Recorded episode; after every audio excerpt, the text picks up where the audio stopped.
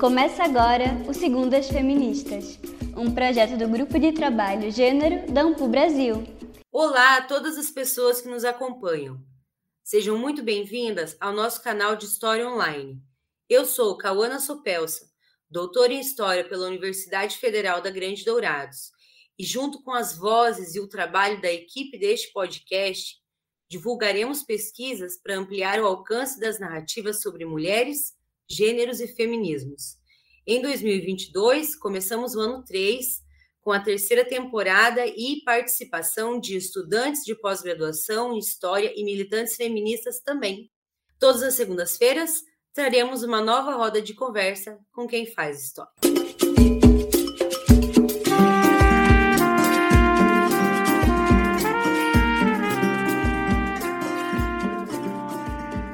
Sexualidade e suas manifestações são elementos constitutivos da vida humana, uma vez que, muito mais que aspectos biológicos, constroem nossas subjetividades e nossas vivências.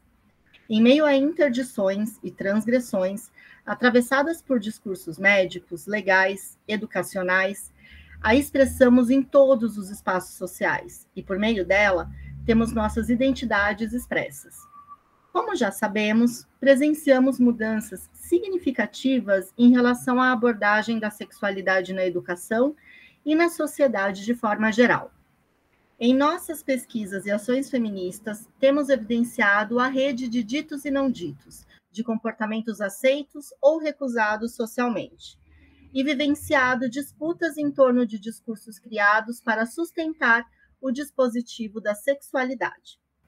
Experimentamos nossos corpos e nossas sexualidades numa sociedade patriarcal, machista e racista, atravessada pelo padrão binário masculino e feminino que dita como comportamento sexual normal a heteronormatividade, a monogamia e a desqualificação do prazer feminino.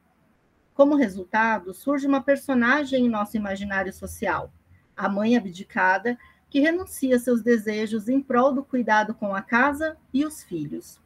Personagem embasada em padrões morais e éticos que instruem as mulheres para a vida em família e tão internalizada em nosso imaginário que falar em masturbação e orgasmo parece um contrassenso quando nos referimos à maternidade. A tentativa de romper com essas normativas passa pelo entendimento que os padrões de vivência sexual não são os mesmos para ambos os gêneros, e tampouco para suas dissidências, mas também pela compreensão de que ser mãe exige muito além das questões biológicas e hormonais, desnaturalizando o mito do amor materno e formulando outras formas de amaternar a vida. Para falar sobre experiências de maternidade e de sexualidade na vida de mulheres mães, no Segundas Feministas de hoje recebemos Andréa Cristina Martelli. Andréa Martelli é graduada em Pedagogia pela Universidade Estadual do Oeste do Paraná, a UniOeste, e possui mestrado e doutorado em Educação pela Universidade Estadual de Campinas, a Unicamp. Atualmente é professora associada da Universidade Estadual do Oeste do Paraná.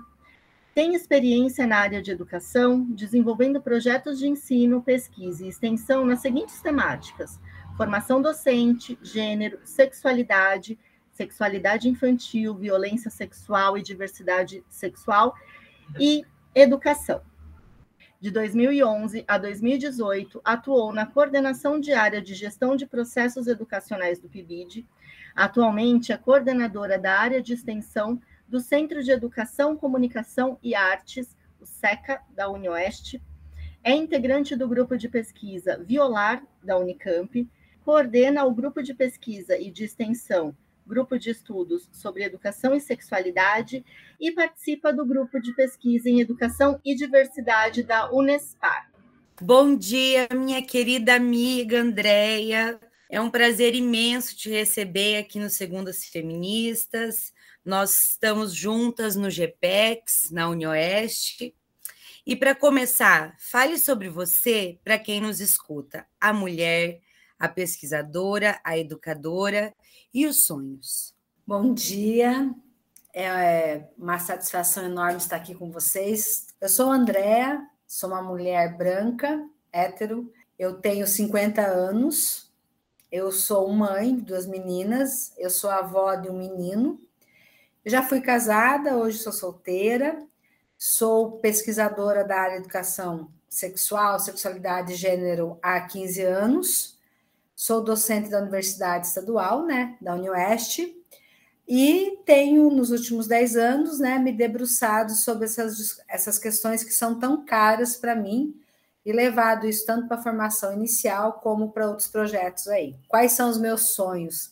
Falar de sonho é falar uma coisa muito interessante, porque são os nossos sonhos que nos levam a materializar, a estudar, a pesquisar. Talvez seja mais que sonho, Cal, seja uma utopia.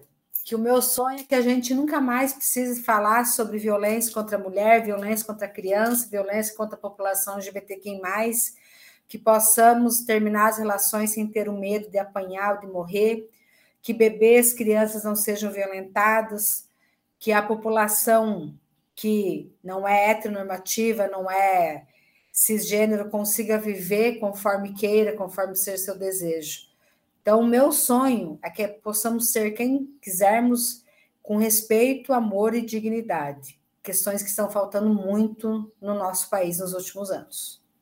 Ai, que maravilhosa, Andréia. Começou arrasando. É verdade, nós temos muitos ataques, infelizmente. Agora, Andréia, conta pra gente um pouco da sua trajetória de pesquisa. Como você se encontrou com os estudos de sexualidade e adentrou as questões relacionadas ao gênero? Bom, a questão da sexualidade, as curiosidades sobre sexualidade, como a mulher vive, maternidade, são questões que sempre me acompanharam. Com 16 anos eu fui mãe, e isso já foi uma das questões que me incomodava, me inquietava, mas eu ainda não tinha noção do que isso seria. Eu fiz o mestrado em gestão escolar, mas ainda tinha algo que eu queria estudar.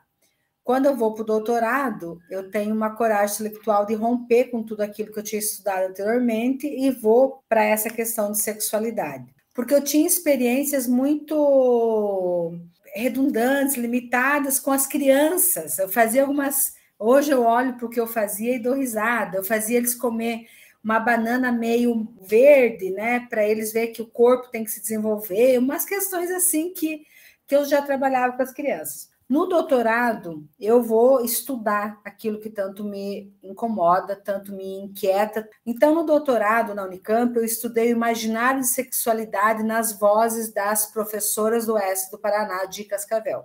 Trabalhei com a história oral de vida, segundo Merri, e ficou muito claro que a sexualidade não é de forma alguma relacionada a sexo, né? Isso é muito importante a gente sempre falar disso.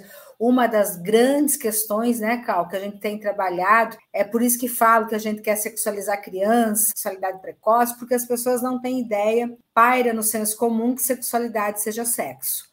Então, essa foi a primeira pesquisa, o primeiro estudo que eu fiz, né, compreendendo a partir de uma abordagem sociológica da questão da sexualidade.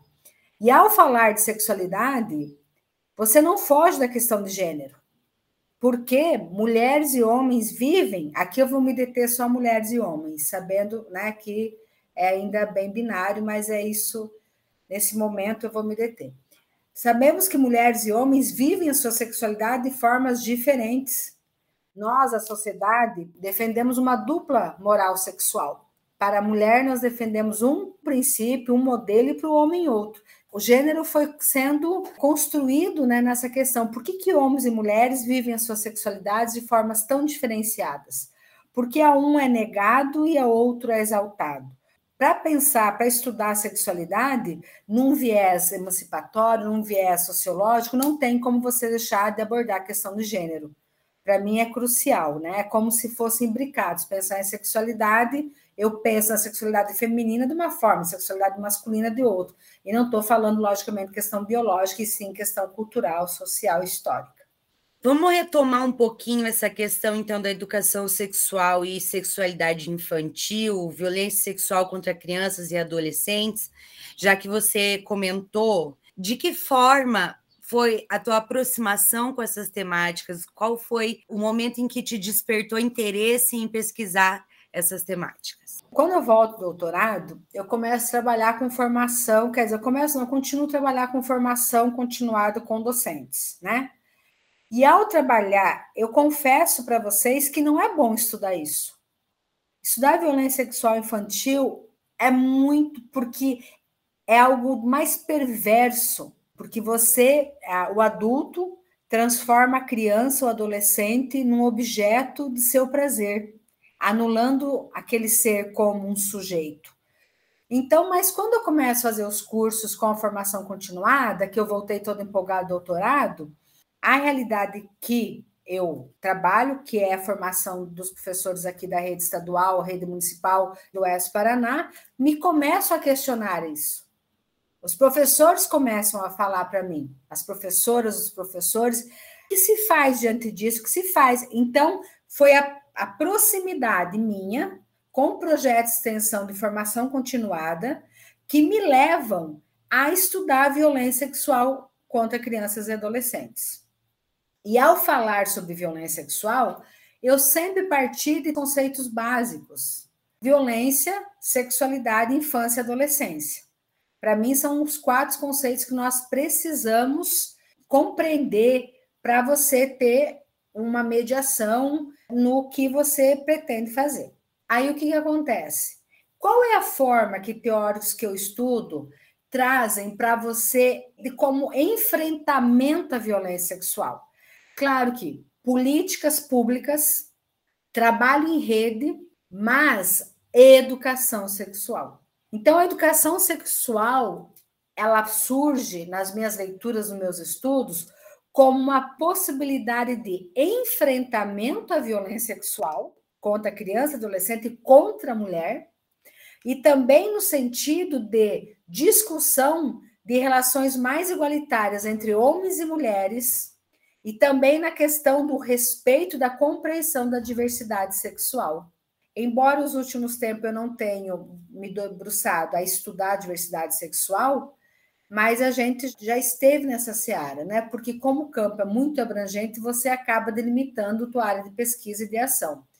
Então, é no contato com o professor de educação básica, professora, professor de educação básica, na formação continuada via UniOeste, via extensão, que eu me deparo com perguntas assim: professor, o que fazer quando uma criança chega com a vagina machucada? Professor, o que fazer quando um aluno ou uma aluna de dois, três anos tem um comportamento no CMEI que deixa claro que ele está vivendo experiências que não são condizentes com a sua faixa etária? Foram essas questões que foram me levando a estudar. Ao estudar isso, a educação sexual ela vem junto né, como uma possibilidade de enfrentamento. Lembrando sempre que eu trabalho com educação sexual emancipatória, é discussão teórica, metodológica, científica da questão da sexualidade, do corpo, dos prazeres, mas sempre, isso é muito importante para mim, sempre adequando a faixa etária da criança com as necessidades que aquelas crianças, aqueles adolescentes nos apontam, né? Respeito que vem de casa, da cultura, da tradição, mas a escola, o meu lugar, é o lugar da discussão da ciência. Então, sempre falo dos professores, professoras, cada um tem sua fé, mas a escola não é o lugar da fé. O Estado é laico, o Estado brasileiro, então. E eu trabalho muito me fundamentando na LDB, na Constituição Federal, no ECA e em documentos que trazem os direitos humanos. É mais que eu tenho me pautado quantas coisas a gente já não leu no GPEX, né? Quantos textos a gente já não estudou.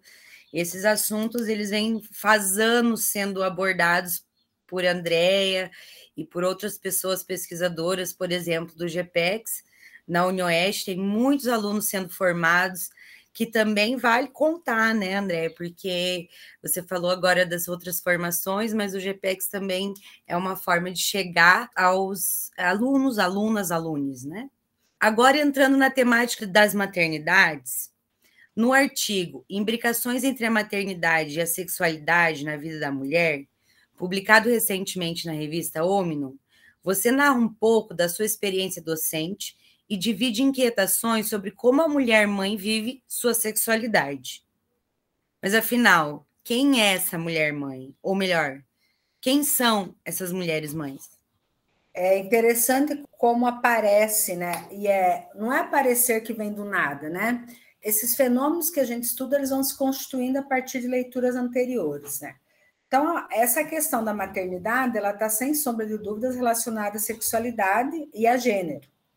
E sempre me incomodava muito no meu cotidiano, seja com as alunas, com as colegas, mesmo comigo, porque nós somos um laboratório no, das nossas pesquisas também, eu acho importante sempre essa autorreflexão teórica, essa autorreflexão de posicionamento, né? problematizar nossos posicionamentos, e sempre me, me incomodou. Por que, que nós, mulheres, quem deseja viver a maternidade, uma coisa para mim que é fundamental, e que eu quero que fique muito bem claro, as mulheres têm direito a decidir se querem ou não ser mães. E elas também têm direito a decidir como elas serão mães. Existem diferentes formas de maternar, existem diferentes formas de eu ser mãe. Mas, infelizmente, e aí a minha pesquisa, que agora eu vou falar da minha pesquisa da sabática, o que, que ocorre? Os textos que eu fiz uma revisão bibliográfica deixam bem claro que existem dois arquétipos femininos, Eva e Maria. E é como que se a mãe, o arquétipo de Maria é aquele que é, direciona, aquele que formata, aquele que é, molda o nosso comportamento quando você deseja ser mãe. Então, a mãe é a abnegação, a mãe é a doação, a mãe é aquela que, quando coloca um filho no mundo ou adota um filho, estou falando de mãe de todos os sentidos, para minha mãe não é só biológica, a avó que cuida dos filhos, então, a mulher né, que eh, vive maternagem independente da questão biológica. Então, essa mulher, quando está nesse papel social, é como se a sociedade esperasse dela um comportamento diferenciado de que se ela não fosse mãe. Tem que abdicar dos seus desejos, seus sonhos, seus prazeres, para assumir aquilo que é em prol da criança. Porque nesse momento eu tenho que apagar, matar a Eva que tem dentro de mim. Nesse momento eu tenho que assumir a Maria, o arquétipo da mãe que abnegava-se os seus desejos, suas vontades em prol de um filho. Então isso é muito forte para nós, para nós mulheres que desejamos ser mãe e vivemos a maternidade. Né? Ou mesmo aquelas que não desejaram ser mães e acabam vivendo a maternidade, que nós também temos essas questões. Então, assim, vejam bem: se se espera de mim um comportamento mais recatado, tanto que as roupas, batom, salto, é um comportamento desde a questão física até a questão emocional. Então, é todo um olhar para essa mulher de forma diferente, quando ela se torna mãe. Se eu me torno mãe, se toda a minha vida muda, lógico que a minha sexualidade é influenciada porque já não é mais admitido socialmente que eu tenho algumas práticas, o que eu uso o meu corpo, que eu me comporte de alguma forma que eu me comportava antes. É como se, ao assumir a maternidade, eu apagasse a André a mulher. E eu tenho percebido isso com as minhas alunas, eu tenho percebido isso com as minhas colegas, eu tenho percebido isso que é uma luta constante nós conseguirmos continuarmos o nosso espaço social de mulher sendo mãe. É como se eu tivesse que abrir, abrir mão de algum aspecto da minha vida, e aí a sexualidade, para eu assumir o aspecto da maternidade. Tem um estereótipo do que é ser mãe, tem um estereótipo de roupa. Vamos pegar um exemplo muito do cotidiano. Qual é a publicidade do Dia das Mães? Não é o lingerie, não é o salto alto. Olhem bem o que, que é. É o eletrodoméstico. Se é um sapato, mas não é um sapato de salto alto. Ah, mas como é que vai correr atrás do filho? Mas eu sempre tenho que correr atrás do filho? Ninguém pode correr que está comigo esse filho é só meu? Diante de tudo isso, eu coloco sempre em xeque, sempre qual é o papel do pai do homem nessa maternagem. Porque, apesar da questão biológica trazer uma carga simbólica muito grande para a mulher, e é, né?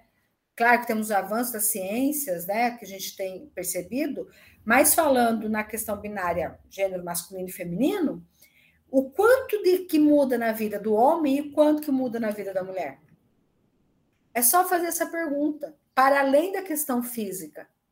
Como que ficam os programas? Como é visto uma mulher na sociedade que está sentada num bar bebendo com as amigas e o filho está em casa? E como é visto o homem diante disso? Volta naquilo que eu falei da dupla moral sexual que temos para homens e para as mulheres. Essa dupla moral também está relacionada à maternagem. Estou te ouvindo falar e estou com saudades.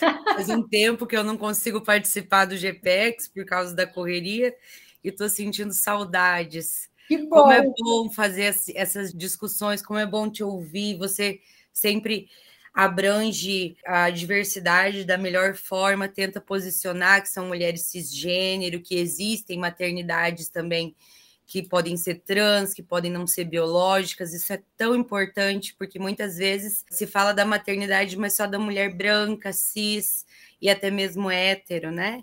Então nós temos outras. Andréia, ainda na experiência narrada no teu artigo, as suas interlocutoras são alunas de graduação e mulheres de diferentes faixas etárias. Como elas vivenciam essa sexualidade e qual a relação dos seus corpos e da maternidade com essas experiências? E, por fim, como você transformou o cotidiano da sala de aula num método para essa observação? Eu não tenho um olhar ingênuo ou romantizado para a maternidade. Não ter um olhar é, ingênuo ou romântico não quer dizer que eu não amo ser mãe.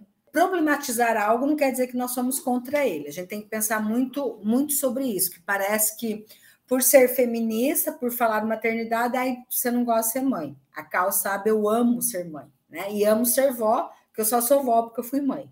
Então, para mim, são papéis sociais. Mas estar nesses papéis sociais não me tira a possibilidade de problematizá-los, certo?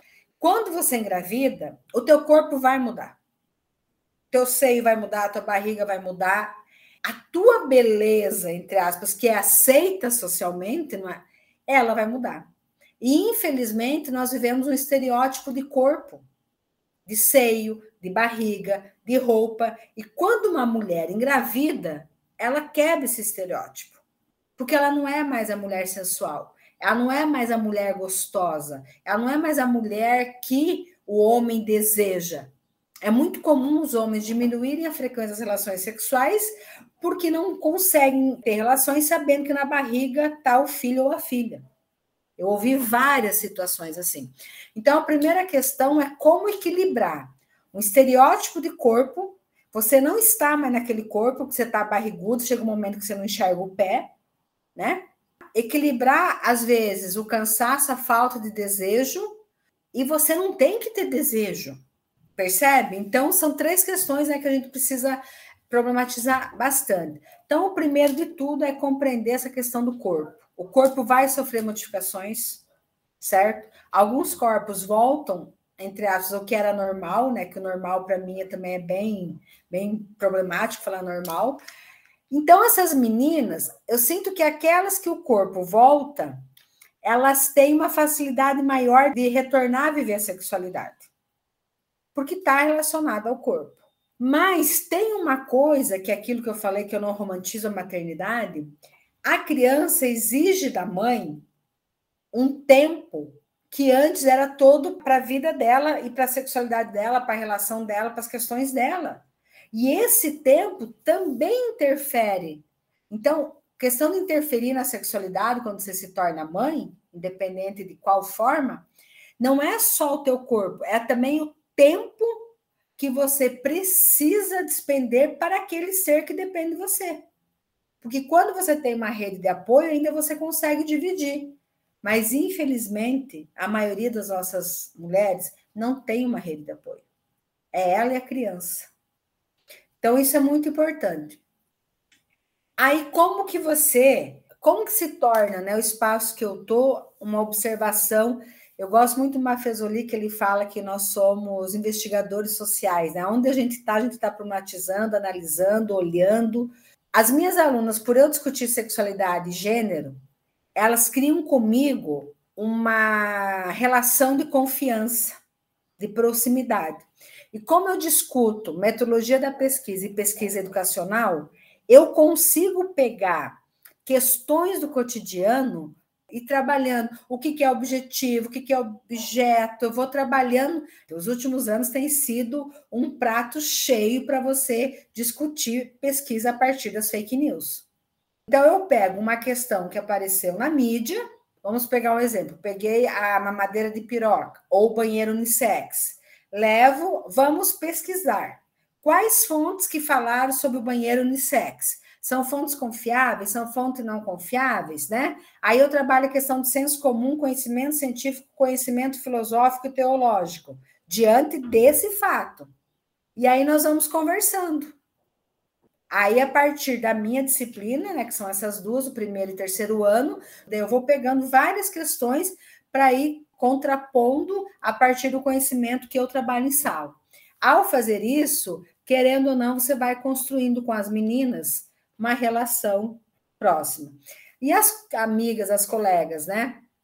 Nós conversamos muito sobre essas questões, desde tomando café, na própria universidade, às vezes elas assistem palestras. Então, é dessa forma que você vai construindo esses diálogos na tentativa sempre de levar o conhecimento para aquelas pessoas que dele precisam, ou seja, todos nós, né? Porque nós também precisamos conhecimento, né? é tão importante trabalhar essas temáticas que já fica claro quando elas veem em você um porto seguro e vão conversar, elas entendem que ali elas podem de alguma forma ser ouvidas.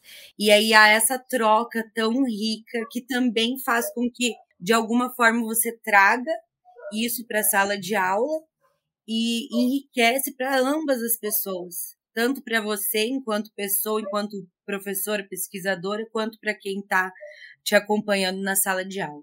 Tem uma experiência, o aluno que está descobrindo a sua orientação sexual, que não é a hétero, eles me procuram para orientar no TCC. E eu sempre conversando, tal, eu digo assim: por que você quer estudar? Porque você tem que ter muito cuidado para não virar uma, uma terapia, porque não é terapia, eu não sou psicóloga, né? Aí umas quatro pessoas já se deram conta que elas não queriam estudar. Elas só queriam saber se elas eram homossexuais ou bissexuais. Aí eu falei assim, então não é por aí. E nós não vamos lhe identificar, porque não precisa identificar. Nós somos o que nós somos. Tanto que eu nunca trabalhei em 15 anos a origem da hétero ou da homossexualidade. Eu me nego a esse trabalho. Excelente, Andréia. Infelizmente, agora é a nossa última pergunta e nós queremos saber se há possibilidade de observar mudanças no dia a dia da sala de aula ou na educação básica, nas universidades, em espaços informais que você também observa, dessas formas ideais de ser mãe e mulher ao longo do tempo. Eu vou dizer uma coisa para você: está tão arraigado no imaginário social, no imaginário coletivo, que é uma luta constante, tanto na sala de aula, no CMEI, aonde você estiver. Há mudanças mas eu vejo ainda mais resistência, principalmente quando está falando da questão da maternidade. Eu sinto que algumas mudanças ocorreram, lógico, mas ainda é muito forte. Por exemplo, você não vai ser mãe? Tu não quer ser mãe? Como tu vai se realizar? E quando você ficar velhinha, quem que vai cuidar de você? Eu passei muito essa questão de deixar a filha com a babá, tudo certinho, ir para um barzinho, para algum lugar. Cadê tua filha? Então, ainda está muito forte essa carga simbólica para nós mulheres sobre a maternidade. Houve mudança? Houve. Mas, como é uma coisa tão cristalizada, ela vai demorar mais ainda para acontecer. Porque quando essas perguntas surgem, elas não surgem da pessoa que não tem estudo. Ela não surge das pessoas do senso comum. Ela surge de um doutor, doutor falando doutor e doutorado. Elas surgem do médico, elas surgem de pessoas que tiveram acesso à escolaridade. Então, mudar esse padrão, alguns padrões de comportamento relacionados à sexualidade, à maternidade e a gênero, é muito além de formação acadêmica. Então, eu tenho percebido mudanças, sim, mas ainda pouco significativas perto de tudo aquilo que a gente tem para avançar. Mas, por outro lado, é aí que está o meu sonho, e eu sei que está o sonho de vocês, na luta dessas mudanças. Né? Nós não vamos mudar dois séculos, vamos analisar quanto tempo que existe o divórcio no Brasil, 77 para cá. Vamos pensar pílula anticoncepcional, vamos pensar as ondas feministas quando começam, né? Então vamos pensar todas as questões quando a mulher é concebida, né? Quando ela é considerada uma pessoa, uma cidadã, quando que ela pode votar? Parece pouco perto de tempo nosso, mas se você analisar o tempo histórico dessas conquistas, a gente já conquistou muita coisa. Mas, infelizmente, muitas mulheres esqueceram que muitas dessas conquistas que elas usufruem são conquistas do movimento feminista. Me dói muito quando eu ouço mulheres dizendo que o feminismo não lhe representa e sabendo que ela tem educação superior, que ela corta o cabelo, que ela viaja, que ela vota, mas só pensando que são essas contradições que nos levam a continuar estudando, participando de eventos, extensão, pesquisa, né? além de ter essa crença teórica, cientista, mas também tem uma crença amorosa, afetuosa de mudanças, né?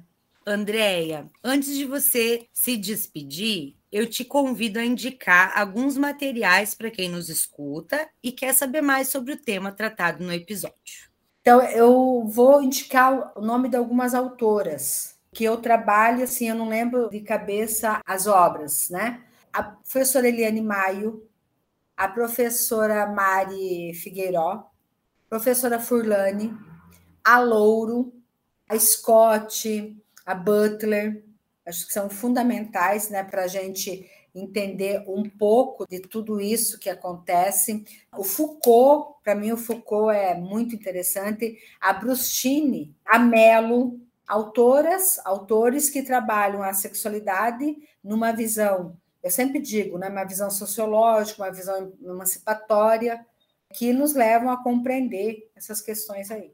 André, eu quero te agradecer mais uma vez por ter aceitado o convite. Você sabe que eu fui tiete de vocês no GPEX, então, quando eu estava no mestrado, eu comecei a incomodar, a querer participar das coisas, e com o tempo fui tendo mais conhecimento, e a gente já fez várias coisas juntas, espero que a gente faça mais ainda. E eu sabia que seria muito enriquecedor para o nosso podcast ter você aqui. Então, muito obrigada mais uma vez. Você é uma inspiração para mim, você é uma inspiração para muitas pessoas aqui do Paraná. Você é um nome muito conhecido e com certeza você faz muita diferença ao tratar dessas temáticas na universidade e fora dela e fazer o teu voluntariado por aí, que eu sei que você faz também. Agora pode dizer as suas últimas palavras, por favor. eu que agradeço, eu sempre é sempre muito bom falar sobre questões que são tão importantes para nós e com pessoas também. A Cal ela foi nos conquistando né? E assim, também sinto muita falta do cotidiano com você. Teremos um evento da UEM, o CIES, né? O ano que vem, o GPEC está propondo um, um GT. Então, é só dizer que estamos na luta, e uma questão para mim é fundamental: é não julgar a outra mulher, não julgar o outro, porque a gente não sabe que essa mulher passa, né? Mas problematizar, compreender e sempre ter uma noção do lugar que nós estamos. Eu sou uma doutora, eu sou branca, então eu tenho questões que eu posso vir aqui falar que eu sei que uma mulher negra, semi-analfabeta, não pode falar. Então é também por todas as mulheres não me colocando no lugar delas, mas usando a minha voz, o meu lugar de doutor, o meu lugar na universidade, que é por elas também que eu luto, é por todas as mulheres e também por aquelas que não têm útero, mas se identificam como mulheres. A gente manda um salve para todas as maternidades, né? Com a certeza. gente abraça todas essas maternidades com muito carinho para dizer que tem inclusão e que nós aqui olhamos para as maternidades, para o ato de maternar. Obrigada mais uma vez, Andréia, pela conversa. Obrigada também a todas as pessoas que nos acompanharam nesse episódio. Esperamos vocês na semana que vem com mais conhecimento produzido pelo podcast mais feminista da história. O Segundas Feministas, é claro, seguimos na luta.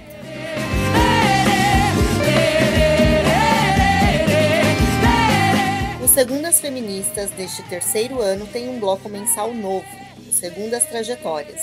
Agora você pode desfrutar do podcast em três blocos diferentes Fique conosco.